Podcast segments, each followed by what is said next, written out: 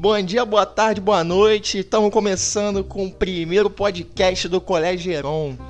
O podcast que vai ser aquele sucesso na região, no mundo, no universo e em todas as galáxias conhecidas. Aqui quem tá falando é o professor Carlos Bauer, vulgo Carlin. E hoje eu tô aqui com um convidado especial, meu amigo Vitor Cury de Geografia, para discutir um assunto pertinente. Manda um salve pra rapaziada aí, parceiro. Fala galera, aqui que tá falando é o professor Vitor Cury de Geografia.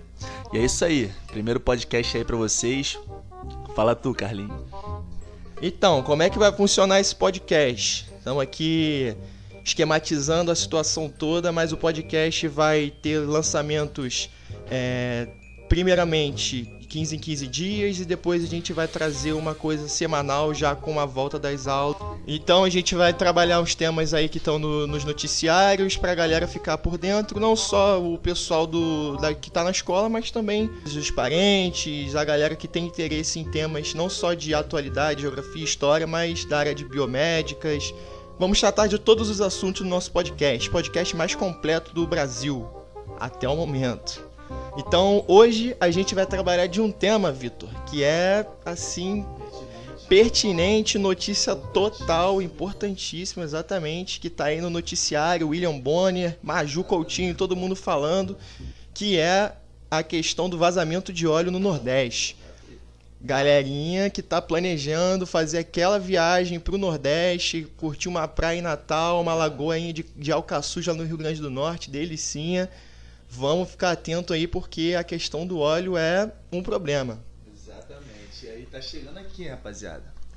Tá chegando aqui, a questão toda é essa, né? O vazamento foi lá no Nordeste do Brasil. Porém, é interessante a gente falar que a gente está gravando mais precisamente no dia 25 de novembro, né? Então, atualmente esse essa quantidade de óleo exorbitante que vazou no Nordeste do Brasil já está começando a chegar aqui no Rio de Janeiro.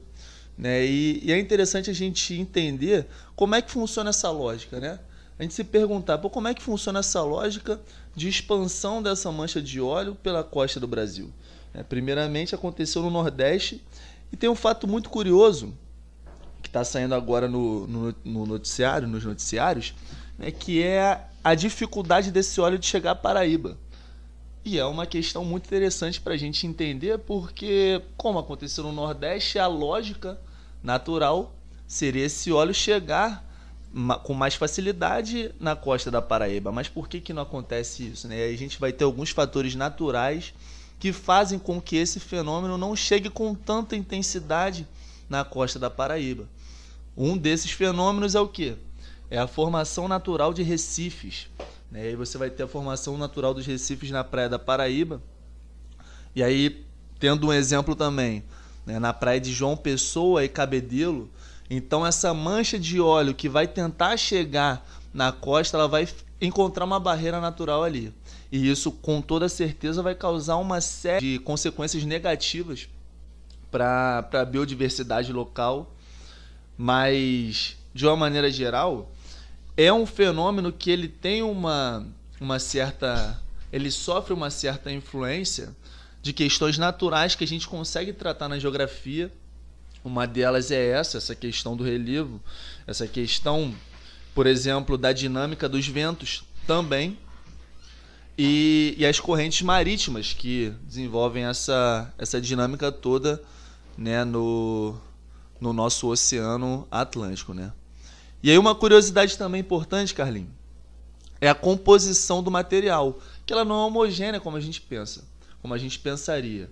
Então, é um material que ele vai ser composto por alguns elementos que não é, que tem uma entrosa, um, um entrosamento na real, né? Sendo que quando ele se dispersa pelo mar, ele encontra algumas partes em que ele consegue se agregar. Né? Então, boa parte dele vai boiar no mar, como essa aqui a gente está vendo. É... Outra parte ela vai afundar na água e ela pode se associar a grão de quartzo, areia, cascalho. Mas é interessante a gente entender isso porque quando a gente vê no noticiário aparece só aquela massa né, de, de óleo preta e a gente entender que não é só naquela localidade que está expresso o problema. É o problema é muito mais profundo, né? E tem muito mais profundidade para a gente entender, para a gente, né, se inteirar nesse assunto aí. Vai contigo, Carlinhos. Pô, e essa questão da areia, eu achei assim, vendo os noticiários, confesso que não é minha especialidade essa relação do essa composição do óleo do petróleo que você falou aí.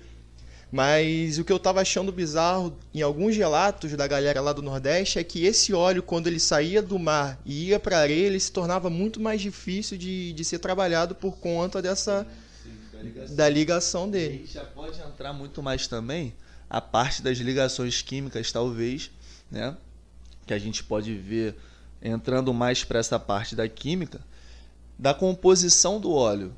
Então, como eu falei, o óleo não, não tem uma composição homogênea. Ele com certeza ele não é composto só por um elemento. Ele é composto por algumas ligações aí de maneira que quando ele ele vaza no mar, no oceano, ele se depara com essa situação.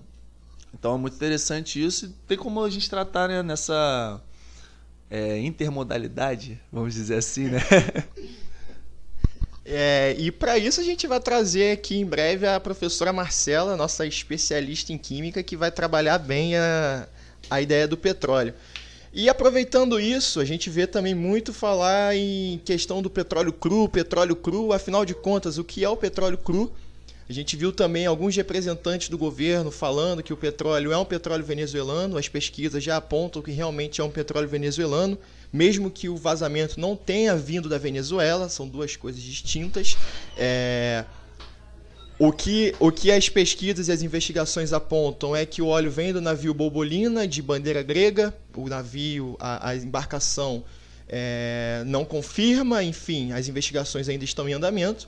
Mas o que a gente tem que entender sobre a questão do petróleo cru venezuelano é que isso se relaciona diretamente com a realidade política que a Venezuela vive hoje principalmente por conta das sanções feitas pelo governo norte-americano, impedindo que empresas americanas negociem com a Venezuela na relação de petróleo.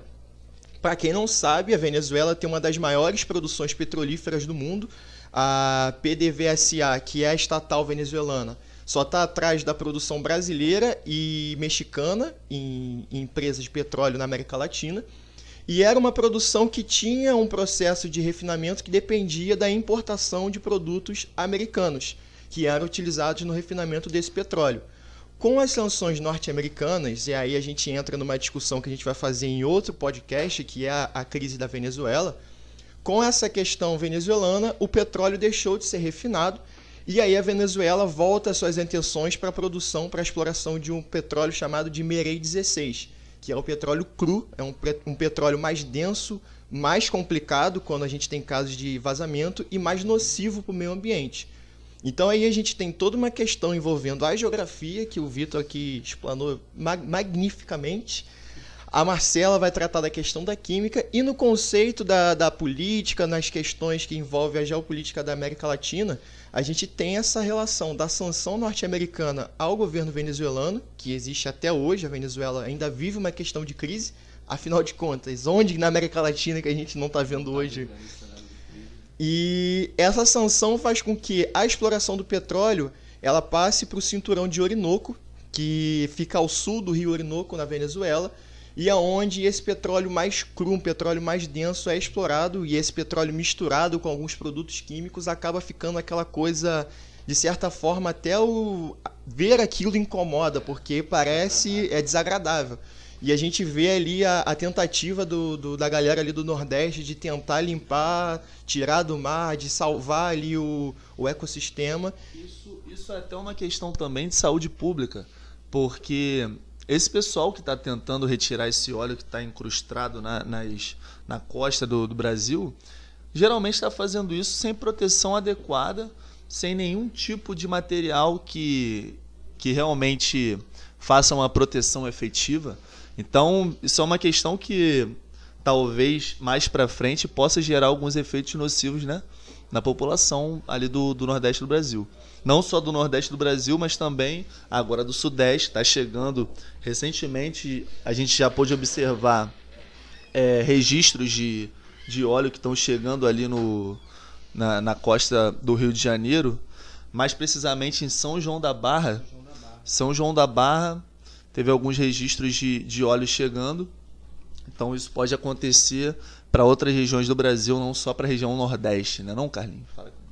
É isso aí. A questão é, a gente não deve ignorar isso que está acontecendo. É uma, uma das maiores catástrofes ambientais, se não a maior, eu acho que é junto com, com os deslizamentos de, de terra que ocorreram em Minas Gerais, mas em sentido de, de oceano, em sentido de vazamento no mar, com certeza na história do Brasil nunca aconteceu nada parecido. E aí a gente tratar isso de uma forma despretensiosa não é a forma certa de lidar. É, e voltando um pouco para a questão da, do óleo venezuelano que eu tinha citado, para vocês terem uma ideia da capacidade de, de produção petrolífera, a gente tem hoje na Venezuela navios com capacidade de 10 milhões de barris de petróleo parados por conta da, dessas sanções norte-americanas. As empresas norte-americanas que não compram mais o petróleo refinado pra, da Venezuela. E isso afeta não só a questão do meio ambiente, mas como vai influenciar diretamente na economia daquela sociedade, na economia daquela região. Porque se você para de vender um petróleo refinado, que consequentemente é mais caro, você passa para um petróleo bruto, um petróleo mais grosso, que vai ser vendido no menor valor e para outros países, como a Rússia e a China, que não compram na mesma escala que os Estados Unidos compravam da, da Venezuela. Isso, junto a essa, essa transação que existe no, no Oceano Atlântico, nessas rotas marítimas, acabam ocorrendo esse, esse processo de, de catástrofe. E aí a gente pode discutir também mais à frente a ideia da, das energias renováveis, né? Porque em pleno século XXI, 2019, a gente discutir uma catástrofe ambiental, um desastre ambiental envolvendo petróleo, hidrocarboneto, uma, uma energia fóssil que é completamente questionada no mundo inteiro, eu acho que é um problema realmente que vai além do, dessa questão que está aí por cima no noticiário, que tem uma profundidade muito maior e que requer discussão. É, a questão toda né, da, da matriz energética é que é um assunto, é uma problemática que muitas vezes toma o rumo, um rumo político da questão dos lobbies, né, dos lobbies oferecidos pelas empresas que tratam do, do petróleo, que tratam realmente de desses combustíveis que não são renováveis, e aí, muitas, muitas das vezes, inovações é, tecnológicas que lidam com energias renováveis não têm tanta entrada econômica assim. Então, sofrem uma série de embargos. Né? Então, assim, a gente ainda precisa caminhar muito para conseguir resolver essa problemática energética. A gente pode realmente falar sobre isso numa próxima, num próximo encontro, né? Mas, mas assim, é, é uma questão realmente a se pensar né? E dando prosseguimento aqui, a questão política, vai o Carlos Bauer. Mas é isso aí, Vitor. E além dessas questões todas que a gente levantou, a gente tem um desastre que ocorre aí na, no segundo semestre do ano, que vem acontecendo já e sendo alertado por diversas pessoas no Nordeste e agora começa a ter uma proporção maior e que consequentemente vai afetar o turismo local, que é uma das maiores fontes de renda do Nordeste a gente sabe que no verão o maior ponto de, de pessoas que gostam de praia, que gostam de, de regiões litorâneas é o Nordeste. Então a gente tem ali a região de Jericoacoara, é, Pernambuco, enfim. Diversos pontos que. Natal também, que ano passado, pô, viagens em Natal foi show de bola. Esse ano já não sei se vai ser a mesma coisa. Mas, enfim, a gente tem pontos que vão ser afetados diretamente, consequentemente, a, a vida das pessoas naquele local ali vão ser afetadas. E quando a gente fala isso, a gente não está falando só do, do cara que trabalha no hotel, a gente está falando do pescador, a gente está falando da galera que. a sociedade como um todo. Então, é uma coisa que, como vocês puderam escutar nesses 15 minutos até o momento maravilhosos de podcast, que, enfim, o desastre do vazamento de óleo que ocorreu no Nordeste não é uma coisa restrita, não é simplesmente a discussão se foi criminoso, se não foi criminoso. Envolve diversos pontos dentro da nossa sociedade.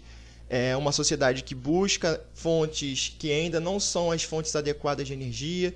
A gente ainda tem relações econômicas e relações de produção que são ainda nocivas ao meio ambiente a ideia do aquecimento global não pode ser vista como uma teoria da conspiração. Exatamente, é uma questão real. É uma questão real, né? E, e além disso, como o Carlinhos falou, é uma questão que envolve vidas, né? Porque geralmente a gente consegue entender a sociedade apenas com números, né? Mas um, um fenômeno desse, um desastre desse, que não é um desastre natural, é um desastre causado pela ação antrópica, ele envolve vidas humanas. Então, assim, populações tradicionais de pescadores estão sendo ameaçadas, é, como foram ameaçadas com desastres também causados pela ação do homem, como foi em Brumadinho, como foi em, diversas outras outros fatos que aconteceram no Brasil e, e que estão sendo ameaçadas agora com esse vazamento de óleo. Então é uma questão que gera o Brasil todo, porque você vai ter culturas ameaçadas aí de extinção, principalmente culturas tradicionais do Espírito Santo, do Nordeste do Brasil, né, famílias inteiras de pescadores sendo ameaçadas a partir desse fato que aconteceu. Então, é, acho que é hora da gente pensar na prevenção, né, na prevenção desses, desses casos, porque realmente daria para ser evitado, mas infelizmente como aconteceu agora é hora de pensar nos, nas ações para tentar mitigar um pouco nessa esse desastre que aconteceu. É isso aí então, rapaziada. Se sair mais alguma coisa, a gente vai vir aqui no podcast, vai trazer mais informações para vocês. É 001 esse? esse é o 001. É, como diria um famoso podcaster do mundo do, da música, não vou citar nomes, quem é da juventude conhece. Aquele abraço, então, foi um prazer estar aqui pela primeira vez e espero que seja só sucesso daqui para frente. Vitinho, dá o teu salve aí pra galera conhecer o teu bordão. Valeu, galera. Estamos sempre, sempre aí. Sempre aí. Estamos sempre aí. E, e é isso aí. Os próximos podcasts a gente vai estar enviando também, né? Como o Carlinhos falou, de duas em duas semanas. E, e é isso, rapaziada. Espero que vocês tenham gostado. Né? A gente vai lançar também. É, não vou falar não, porque senão vai estragar a surpresa, né? então aguarda aí, porque o, o próximo vai ser muito interessante também. Valeu, rapaziada. É isso, um abraço.